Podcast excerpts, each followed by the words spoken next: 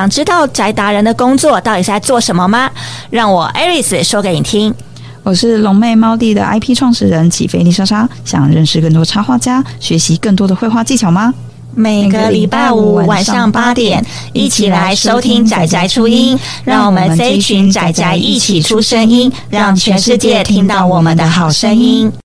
Hello Hello，欢迎回到仔仔初音。那前阵子呢，我自己本身也有去采访一些不同类型的一个绘师。那我这一次呢，终于终于邀请到了我梦寐以求的绘本型的绘师哦。那为什么刚好可以采访到呢？其实也是有点误打误撞啊。因为我自己本身呢、啊，喜欢去接触各个不同的绘师的画风，所以我都会先去观察一下。再来就是，我也会试着先去跟绘师们做一个互动。就是说，我其实不太会马上就去邀约对方，我就是害怕对方会吓到嘛。那相对来说，就是我在跟他洽谈的这个过程里面。那我觉得都还蛮舒服的。我觉得他的一个画作也带给我这种很疗愈啊，让我觉得很清新的一个感觉。结果跟他一聊以后，才发现说，哦，原来他是有做一个绘本的经验。那所以，我今天呢也很荣幸邀请他，就是来我们的节目上来跟各位听众们来分享他在绘本上面的一些经验，以及他那时候呈现的一个作品的部分。那我们很高兴的邀请到今天的受访者，那我们请他先来帮我跟各位听。听众们做个自我介绍哦。嗨，Hello，Hello，我是梅珍。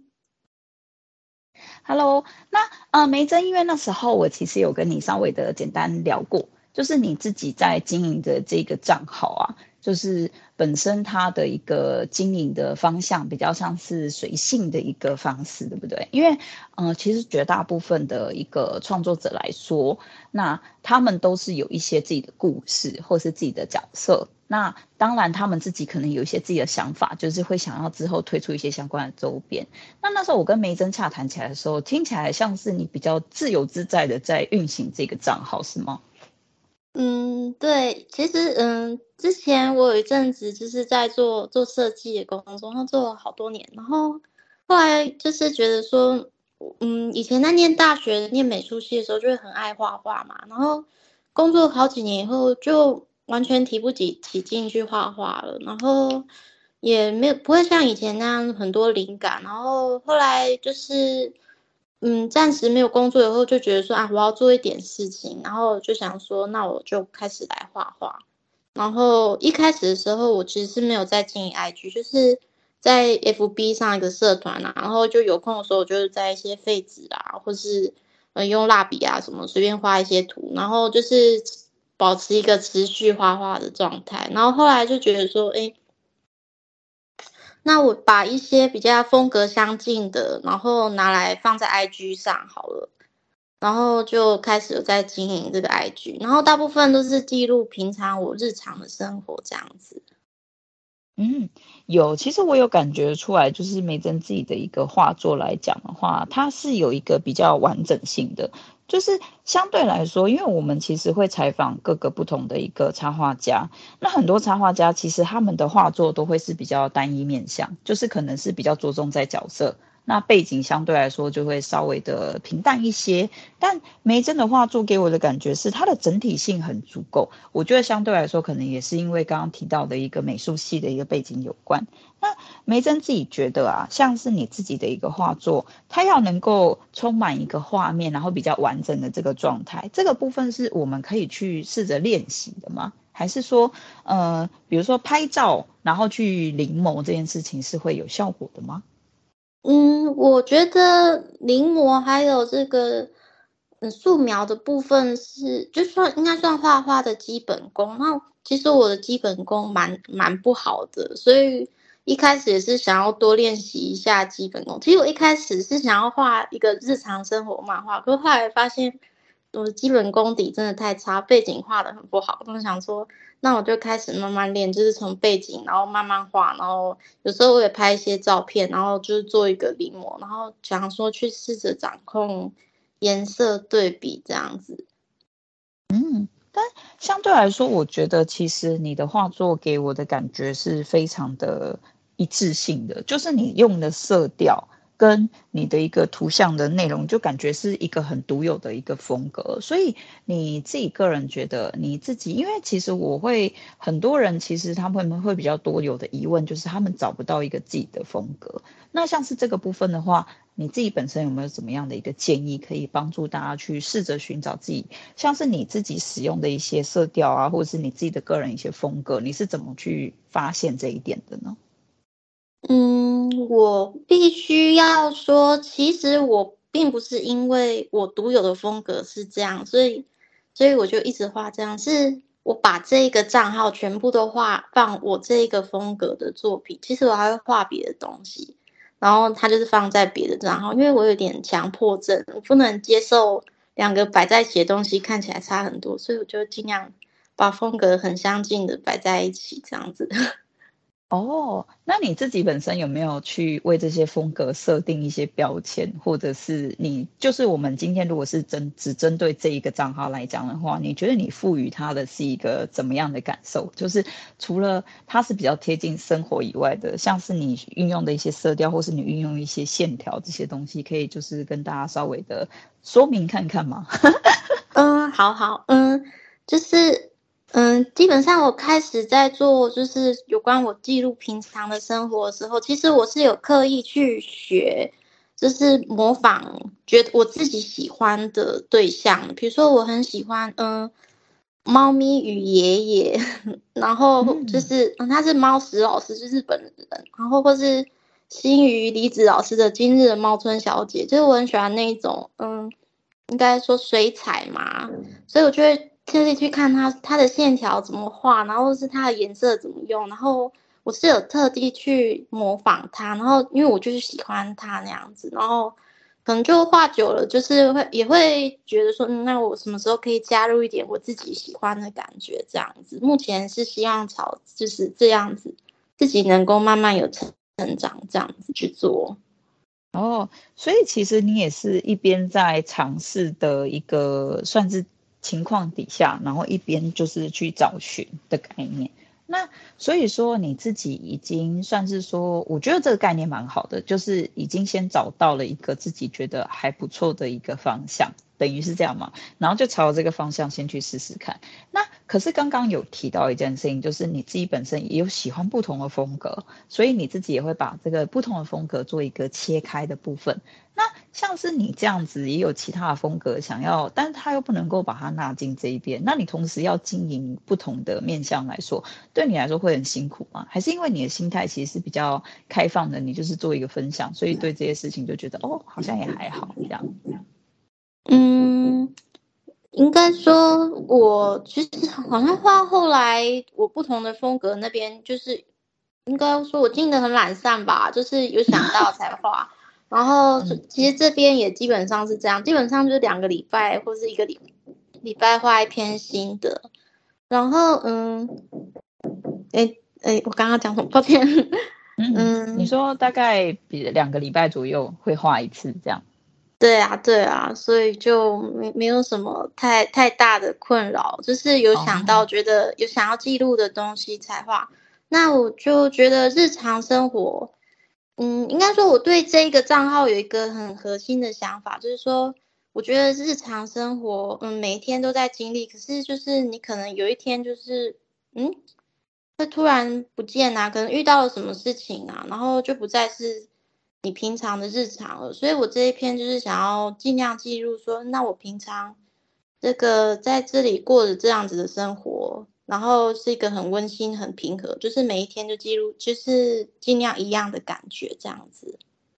嗯，原来是这样，所以对你来说，你觉得可能等于是每一个地方有自己的一个小天地的感觉，就是这个时候的心情是这样的感受，然后我们把它。也归纳起来，可能差不多类别的一个感觉就放在这边。这是不是因为也跟你当初就是学美术系有关？因为美术系的话，相对来说你是各种不同的媒材，应该都要去尝试去触碰嘛。那可能在这个过程里面，你会养成一个习惯，就是让你各式各样的都要去做一个不同的尝试，是这样的感觉吗？嗯，美术系会接触很多。现，在念美术的时候，我觉得还蛮有趣的。像我最近去北艺大看他们学生的展览，因为回觉得说，哎，他们的想法其实就是没有被局限住，然后就是要用什么媒材啊，什么就是很挥洒嘛，不会被受到商业或是其他的考量这样子。然后我觉得在那里学到的东西，对我来说是有意义的。嗯。我觉得可以理解，所以呃，因为我觉得啦，就是可能相对来说，你在学生的一个时期来讲，你也比较不会那么受限嘛。但是只是相对来说，我们经历了社会以后，我们必须要可能向生活。嗯，对对对对，就是可能像、嗯、呃，之前也有采访过一些绘师，他本身他就是很难在他的设计工作跟他自己想要的创作里面去抓一个平衡的，就是他可能做久了别人的设计，他就会觉得好想要有自己的东西，啊，就有一个反骨的心情跳出来，这样的蛮有趣的。你那时候听的么么喳喳，他就是这样子。对 对，其实我有点了解他的感觉，就是可能就有点职业倦，而且以前的时候，我可能会很明确觉得说。嗯，我就是喜欢这个颜色啊，或是我就是喜欢画这样。可是，嗯，当我做了好几年设计以后，我就会忘记，就是觉得说，嗯，客人觉得喜欢啊，可以快速过稿的，或是觉得这个东西适合这个产品，这样就好。然后就会渐渐比较没有自己的一个想法，这样子的。哇，其实这样子的形容，我觉得很能够让人家理解，就是那种心态的差异，就是。可能有一点像是被这这样的一个生活跟这样的压力去慢慢消磨掉一个热情，或是一刚开始的想法。我记得之前我有曾经做一阵子的那个婚礼的背板设计的时候，我也是会有这种感觉，就是可能你自己会觉得很满意的，或是觉得很喜欢的东西，可是可能一出去就不见了。直接就被打枪，哦、对对，稍纵即逝嘛。对对对对，可能没有没有，他就是被打枪了。就是你、哦、你想的那 几个东西，对，然后不然就是可能，我觉得比较让我傻眼的，还是主要是可能你一次丢了可能四五个，然后最后你弄到花两三天熬夜在弄这些东西，最后还是回到第一个之类的。你不会先用一个草稿给客户看吗？就是说，哎，我大概这样，或者是我修改要钱这样子。我一刚开始没有想那么多，我一刚开始都是把它弄得很完整，哦、就是我，对然后我又可能在做事情上面有时候会比较钻牛角尖，所以我又会很要求某一些地方，就是一些很小的细节啦。可是到最后，你就会发现说，其实这细节其实别人根本看不出来。我懂哎、欸，对对对，是如果有能够看出来的人的话，你就会很高兴哎、欸。其实就是你发现了这个东西。其实像我做设计的时候，我的主管之前的主管也是那种会很在意细节的人。可是我觉得我在那一份工作，我就觉得蛮开心的，就是我学到了这个东西，就是其实细节也许对别人来说不重要，可是我看到啦，一定也有别人看到这个小小的东西呀、啊。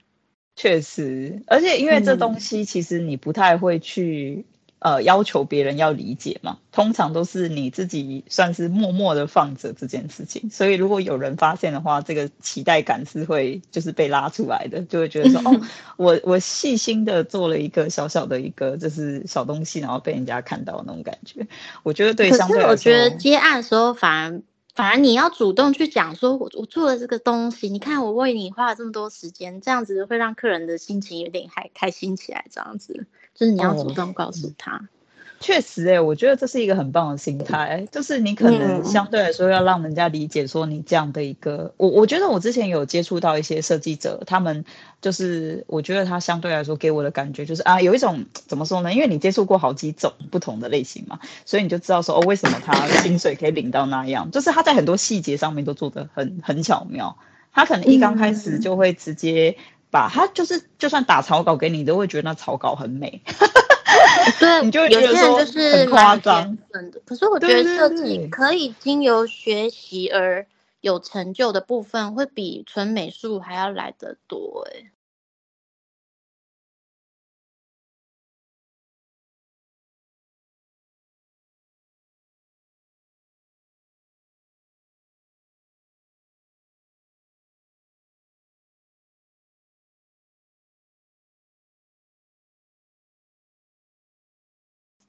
啊，什么怎么说？比如说，就是比较实际一点的例子的话，你是觉得，比如说以设计的这个科系的学生出来，会比学纯美术的出来？可是我觉得是不是你们一刚开始的方向就像呃，就是我以前在高中的时候的画室的老师跟我说，他就说，嗯，纯美术跟设计不一样，设计只要你多下苦功，就会就是会有很嗯很常见的进步。可是纯美术的话会比较难。可是。我自己会觉得说，设计你是可以经过，嗯、呃，你一直不停的操作，然后会越来越好的。可是纯美术这个东西，其实它不容易，因为有时候去，比如说你办一个展览或者什么，不是你画技最好，你就可以卖得很好，或者是，其实它有其他的成分在啊。嗯、确实，而且因为其实我觉得，当就是商业跟我觉得当然是商业跟美术本身就有一个鸿沟在嘛，那再来就是你要跨进纯美术的这个领域之中的时候，我觉得相对而言很多专业的东西那是一般人很难去理解的，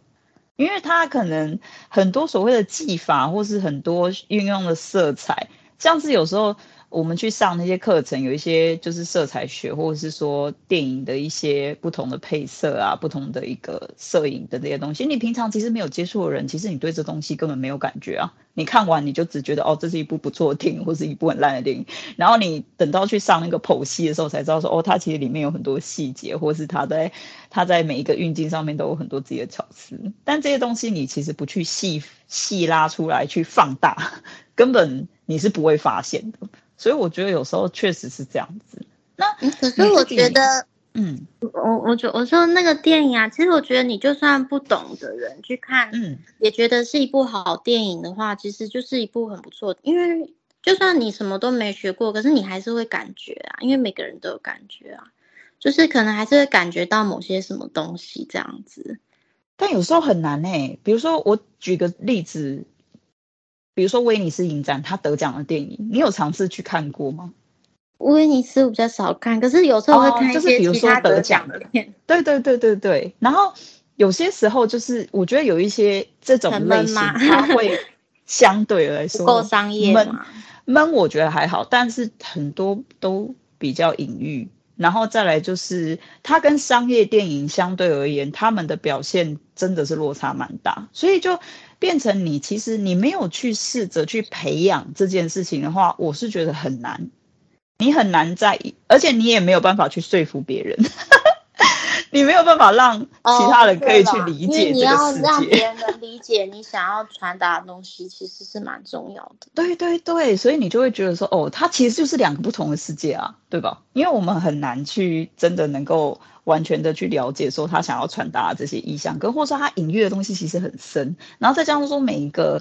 不同的国家、不同的文化，对吧？西方、东方文化，甚至东方还要再细分各个国家不同的民俗跟信仰，跟其他的东西再去。像我其实之前看过很多类似，我自己喜欢看一些比较重口味邪典片那一种，然后它很多东西其实我喜欢看那种不知道的，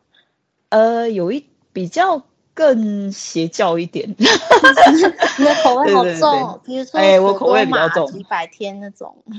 哎，有一点类似，对对对，可是又不要太那个，哦、就是我喜欢中间一点，就是我看得懂，因为有一些是我觉得它蛮有意思的，嗯、可是因为它变成它隐喻太深，那太深的东西你要事后再去查询它的一些代表意义，可是如果有一些东西是它本身带给你的恐惧。你就可以感受到，然后你只需要去大概了解它的意思的话，这种片我就很喜欢。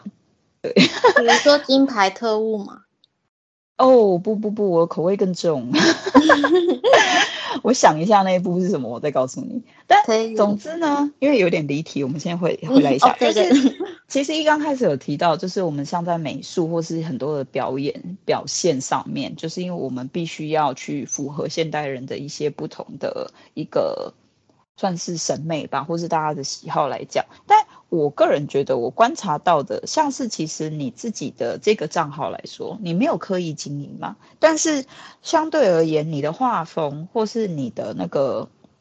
给人家感觉是很舒服的。那因为你也没有特别就是说固定的一个时间去很努力的去经营跟发文的情况下，可是我看到的是你自己能够吸引的那个粉丝，相对来说还是比起很多很努力在经营账号的人来说来的多很多。所以我个人觉得你还是会有一个你很独到的魅力所在，可能是你自己本身的一个绘图的一个技巧吧，或者是你自己本身的一个这个色彩运用的部分。那相对来说，我觉得这可能有一点难，因为你没有很，就是说特别去做这件事嘛。但是你自己有没有觉得，就是你自己在开始经营这个账号到现在，你有觉得你做哪些事情是可以帮助你，可以呃吸引其他人能够来关注你的，或者是说他们喜欢你的东西，你觉得是运用到哪一些东西，所以有这样的一个结果呢？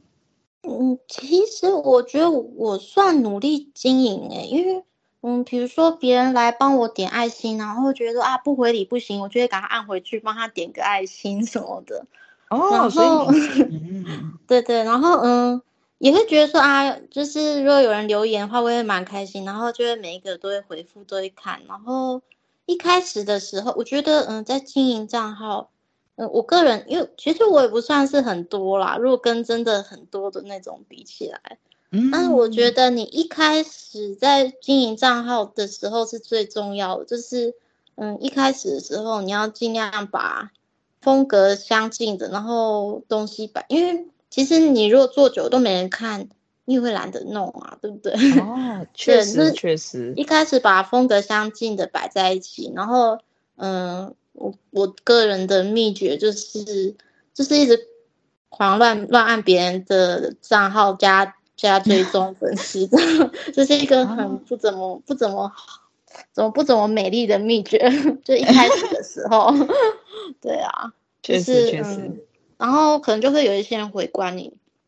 这样。其实我有一点意外，就是嗯，追踪我的人里面，其实我会看一下，大概是什么样的人会去追我的账号。然后追踪我人里面，不知道为什么，嗯。其实日本人蛮多的，可是我也不太会写日文，所以就我也不知道怎么回应他们，所以我就是还是继续维持原、嗯、原本这样子。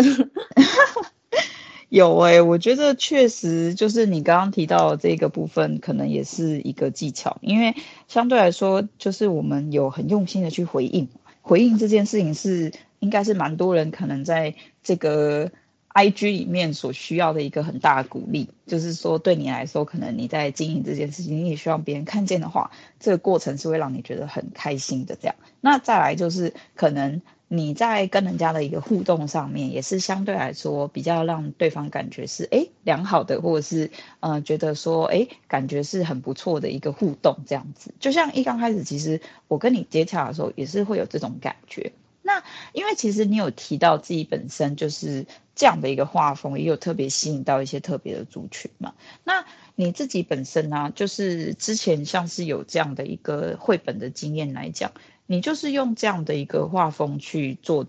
绘本这件事情吗？还是说你是用别的一个画风去做绘本呢？你要怎么去呃选择这件事情？其实是我蛮好奇的。就是说，因因为一个绘本，我们可能没有办法想象说它要怎么开始，是要有故事吗？然后再去选定一个风格去搭配吗？那因为绘本呢，我们其实可以看到它有非常多种不同的风格。那我们要怎么去选它的搭配呢？嗯，老实说，我我本身也是还蛮喜欢看绘，因为我有小孩嘛，然后我也会陪他们看。嗯，我自己觉得我没有办法，还目前还没有办法到我我觉得很厉害的那些绘本。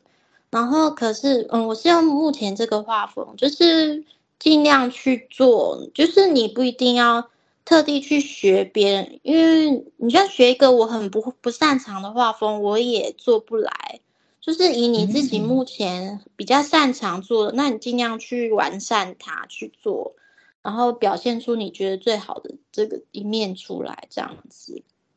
嗯，确实。所以你觉得，如果说就是有一些绘师们，他们就是对绘本这一个领域是有兴趣，也想要去尝试看看的，那你觉得有哪一些准备是他们可以预先先去？比如说，他可以先去做哪一些资料吗？还是说他可以去可能朝着哪一个方向先去？呃，多看、多练习、多去。做相关的一些练习吗？就是有没有什么建议是可以给他们的？嗯，哦，我要说我之前的这个绘本的事情，呃，那个是其实是我另一个朋友，就是一个叫叫小轩的朋友，他有一个账号，对，然后他他有在做独立的绘本，然后之前也是有做独立出版，然后有一天我就是，其实我我也对那种绘画比较有兴趣，然后有一天我就看到一个比赛，然后就就问他说要不要一起参加这样，因为他可以双人合作，然后他就说好，然后。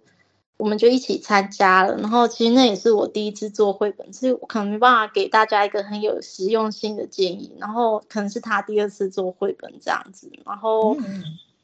对对，然后那个那时候为什么会选这个画风？就是他说，我看你 IG 粉丝蛮多，那我们就用这个画风吧。然后以前我跟他合作过其他案子，然后我不太擅长画线稿，然后他很会画线稿。然后我就说好，那就像以前一样，你画线稿，我涂颜色这样子。然后故事基本上我们两个是一起想啊。然后主要一开始是我发想的，就是嗯，就是要去画一条叫做肖里溪吧，肖里溪的这个环保的故事，因为我对那个议题还算有兴趣。然后他就帮我完善这个故事，然后我们就一起做一本，然后去参加比赛。然后想不到，哎，那个比赛很幸运，就是有得到评审的青睐，这样子。然后，所以就出了一本绘本，现在在桃园的图书馆应该可以看得到，就是小雨滴去冒险嘛。等一下，我看一下。嗯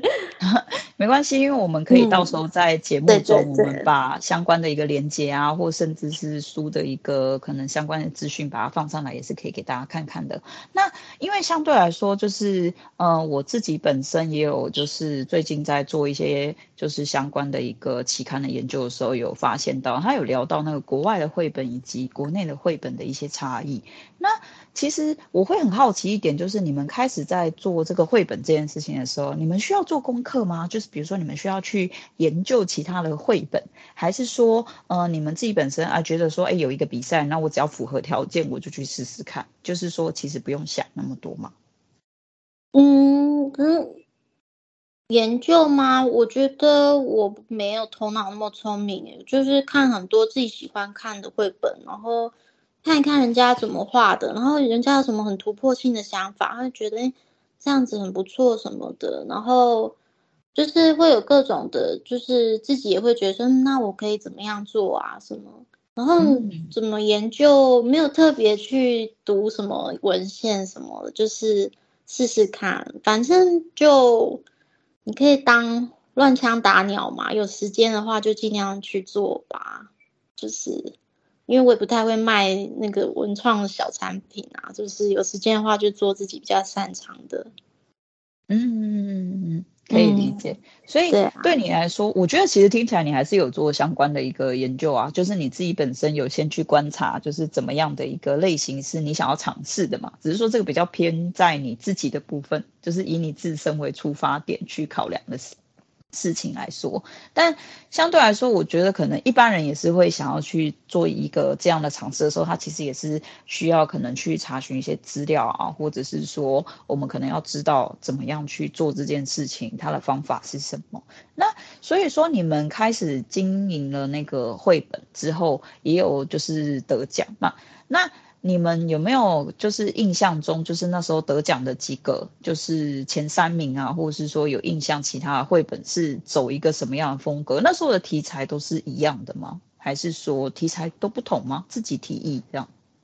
嗯，这个我要讲哎，其实我觉得门槛没有像大家想的说这么困难。像我们那时候认识那个女生啊，她才念高中哎，然后她就是。嗯他的眉材就是也是用，他是用手绘的，然后手绘就是看起来像有点像不透明水彩那样去参赛吧，然后就是他自己弄的故事，所以我觉得，嗯，你可以不用太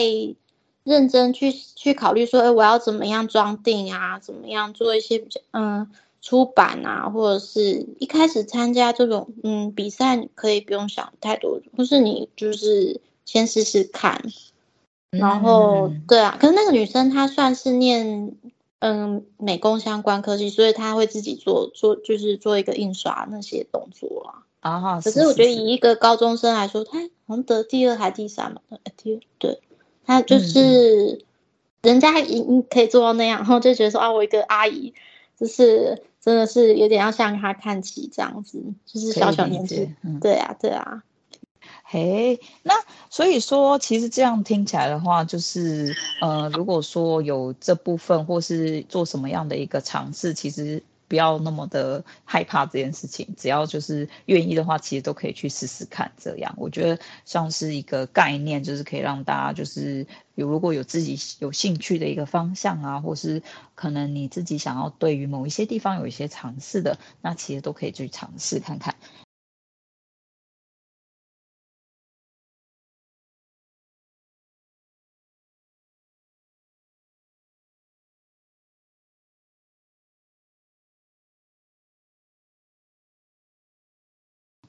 所以相对来说，梅珍自己本身经历了那个绘本的一个比赛之后，那你那个时候有更加确定自己想要走的一个方向吗？还是说，嗯、就是你自己有经历其他的事情，然后想法也有不同的变化呢？嗯，其实我也没有，嗯，因为后来。本来在那之前我还算比较有空，因为儿子都念整天，然后后来儿子开始去上半天的英文班，什么又变得忙了，所以又又比较没时间去参加比赛啊，或是画一些其他东西。但是，呃，目前的话，我应该还是会就是慢慢就是经营，然后我想要嗯把背景画得更好一点吧，因为其实我很不太会分前景背景的色调。以前我大学老师还曾经问我说。你是不是眼睛有问题？而且他不是不是那种在质疑的问，他是很关切的问。他说：“哎呦，我没有冒犯你的意思了，就是有一个艺术家，他也是眼睛有问题，所以他画出来的画都是那样。然后因为那时候我用色很明显就是没有深浅这样子。然后我觉得我就是想要慢慢进步自己的这个，因为现在也比较忙啊，因为小孩子刚上国小。”就是就慢慢练习，慢慢进步。然后之后如果有空的话，再多朝这个方面去尝试。其实我很喜欢画绘本方面的插画，所以如果有机会的话，就是希望能够画得更好。然后也希望可以不要一直局限在我原本这种画风里面，就是可以有稍微嗯形状更不规则一点，或是有一些构图方面的突破了。就是因为我进步的，我觉得我自己进步的比较慢一点嘛，就是。希望还是希望可以慢慢进步这样子，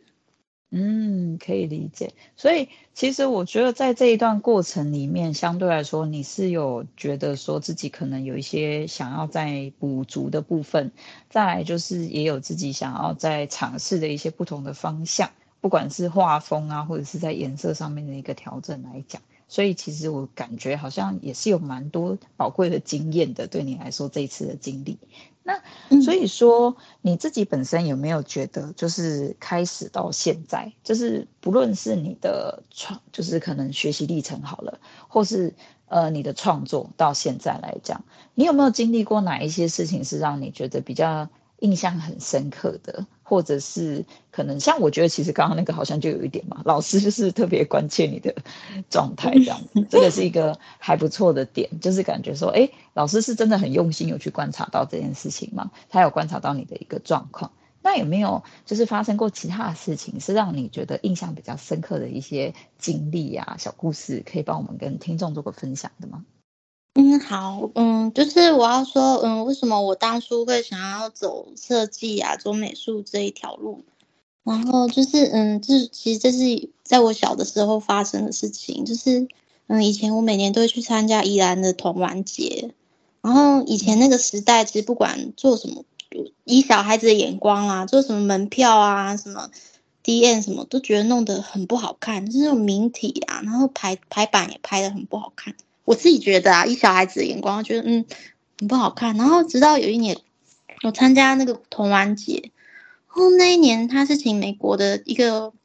插画家来画，叫 Gary Baseman，啊，他蛮厉害的。然后那时候我一看到他做的门票啊，然后 DM 整个我就觉得哇，耳目一新，然后就觉得好开心哦，就是因为那个门票那么漂亮，然后我一个小孩子就开心起来，后来把它收藏起来，然后。我会觉得说，以后我想要从事这方面的工作，我想要让别人就是也感动一下，就是不管是设计作品啊，或者是嗯美术方面的作品，就是想要让别人也从心里也觉得你感动一下这样子，然后才就是走这个方向。嗯、哇，所以其实这听起来算是一个启蒙的感觉，就是好像给你了这样的一个呃想法，让你就是更加坚定说，我、哦、想要就是在朝这个部分去前进。那当你开始就是真的去学习了以后，嗯、但是其实你刚刚也有提到美术，是不是可能会就是你需要再去更多练习，可是又不见得能够达到所谓的就是你提到的那个部分，就是要呃更加的厉害，或者是说更加的更上一个层次的感觉。就是你觉得他的那个这个要怎么去评论它的界限？就是你觉得说呃你自己观察起来，就是在。美术系里面，你也可以感觉到谁是特别厉害，或者是谁可能就是稍微进步比较慢吗？还是说每个人都有他自己独独特、比较可能擅长的部分吗？就是这个部分是怎么去观察的？嗯嗯，我个人觉得厉不厉害，嗯，看素描的话很容易看出来，就是谁画的好，谁画的不不好。然后，可是纯艺术来说，我觉得很难去评断说你的作品是好或不好。比如说，比如说台中有一个彩虹爷爷爷画的那个彩虹眷村嘛，他就是一个素人，可是你觉得他画的东西就是蛮好的啊。或是有时候我看一些小孩子画的图，然后他们画的东西就是没有任何训练，可是你觉得他画的东西真的就是好。嗯，像毕卡索他曾经说就是。嗯，一个好的画家画的像一个小孩子一样，然后可像我现在就会有这种感觉，就是其实要画的像一个小孩子一样，反而是很难的一件事，就是你的图案啊什么很难画的像那样子。所以，嗯，纯美术这种东西，我觉得一般人很难去评断，很难去，比如说，比方说你是艺评家，可能还比较可以。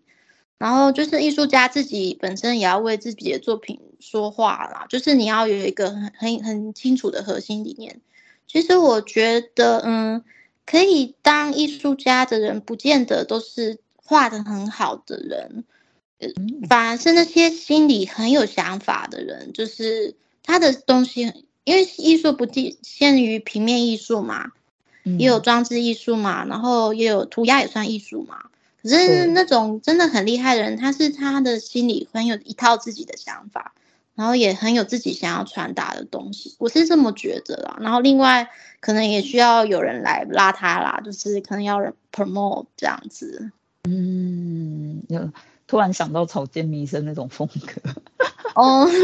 对，他我也是他很厉害，对对对。可是我觉得相对来说，好像很多艺术家都比较辛苦。因为可能他不见得哎，像毕卡索活得很不赖哎。哦，真的吗？嗯，毕卡索他活得很好，很会赚钱。嘿，也是蛮好的。呃，很多艺术家其实都蛮辛苦的，就是嗯，不不见得。草间弥生他也活得很不错，就是安藤忠雄他是建筑师，或是就是现在的艺术家比较会做行销了啊。嗯，波普艺术的风格啊，或是目前当代的很多，因为你要吃饭吧，嗯、对啊，已经不是你想象中什么梵谷、戈尔多那个时代了。如果做不下去，就是做别的了，不能做做兼职这样子。对，但草间弥生他自己本身那个心理状态，主要是他辛苦的原因了。对啊，赚钱的话应该没有什么大问题。跟钱没关系。对对对对对，我觉得艺术家比较容易会有这部分的问题，就是他我觉得是 很难被理解，就是相对而言。嗯，对，像我以前在念就是国高中啊或者小学的时候，常常被人家说你像外星人，或者是嗯电波啊，或者是火星人，就是觉得自己好像大家不懂我，然后。真的，大家人很很友好，可是我所以我也不太懂为什么人家说我像火星人。然后，可是我去了大学以后，就整个豁然开朗，就是说我是一个超正常的人呢。原来其他人都好奇怪，然后就觉得好开心。刚好遇到了一群同温层。那还有其他更奇怪，像我们班，我记得有一个人，他的作品。就是我们大家戏展，然后他的作品就是一个录像装置，然后他他他就是他一直往一个空瓶子里放屁，然后然后作品就是那个屁的空瓶子，然后我就看了就觉得，哦，我真的看不懂哎。可是他后来就是在目目前算是。当代艺术圈的当红炸子鸡嘛，好厉害哦。就是对啊，所以很多人的想法我真的觉得看不懂，就觉得哇，我好正常。哦，蛮有趣的，蛮有趣的。但是我觉得的确是这样子，就有时候就是可能某一些点是让人家很难以理解的，但是可能它是一种就是别人能够欣赏的一种审美，也不一定。那嗯，所以你自己到现在来讲，其实这样听起来的话，你个人觉得素描这件事情是算是一个很重要的东西吗？就是大家可以就是试着去从素描开始练起，还是说你觉得画画这件事情，它并不需要一定要去着重在呃加深基本的一个功夫底子这件事呢？嗯，可能因为我自己本身是是美术系出身的嘛，我觉得。我觉得基本基础的就是非常重要。像我自己素描其实很不好，所以我觉得就是后来我画画就是比较辛苦。像构图啊，有些人就是很天才，可以马上画出立面啊、平面啊，然后透视线的构图。可是我就是嗯，可能不看照片，我就画的不好这样子。我觉得练习基本的人体素描啊，或者是。嗯，结构啊，素描、光影什么是很重要的。就像设计，我觉得你一开像我刚开始出来做设计的时候，也做的很烂。就是其实没有好几年的功夫，你很难一下子变得很厉害。我我觉得啦，就是一个经验的累积，会让你变更厉害。当然，如果说你觉得，嗯，你你觉得说你不一定要画的很厉害啊，画的构图很正确啊，你只要画出你心里想要画的。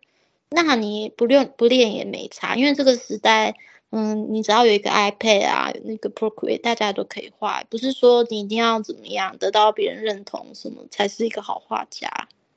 确实，那像是 Procreate 这个软体啊，嗯，你自己本身开始在运作之后，你是有去呃，比如说上课吗？还是就是都自己去摸这个软体？然后还是说你有去呃，就是可能去研究一下，说，哎，要怎么去运用？它有很多不同的笔刷嘛，然后甚至也可以自己创作笔刷，然后自己可能就是。放材质进去这一类型，它蛮多可以玩的。那你自己本身来说，你自己会特别再去花时间去做笔刷研究，然后去嗯、可能或是去放色块进去，去找出自己想要的东西，还是说你是很自然的就去运用它里面的东西这样？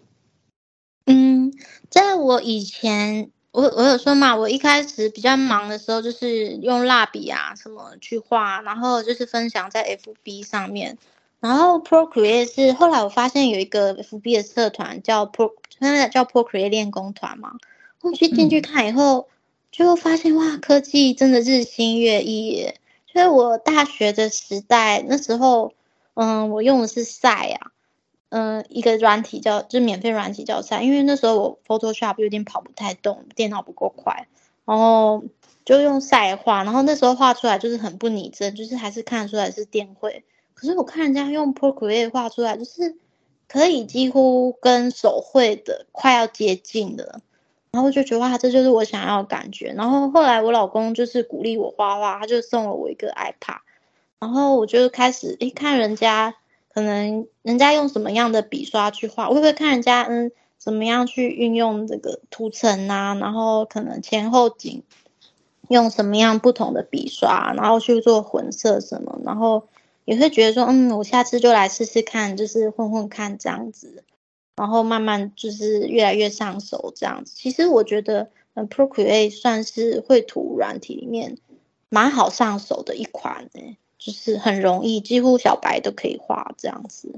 嗯。我觉得他的确是，就是你抓到一个感觉之后，好像就是慢慢的去熟悉，然后找到自己喜欢的东西。其实它里面算是一刚开始给的东西，我觉得都还蛮够用的。就是一般你想要做的事情，其实应该都可以蛮顺利的去解决。但是我觉得 Procreate 的就是现在啦，我现在访问的一些受访者跟大家使用起来感觉，绝绝大部分有的问题都还是在于它毕竟是像素，所以可能相对来说，比起伊拉的向量档，他们可能在做商业上的一个使用上来说，会比较容易出问题。那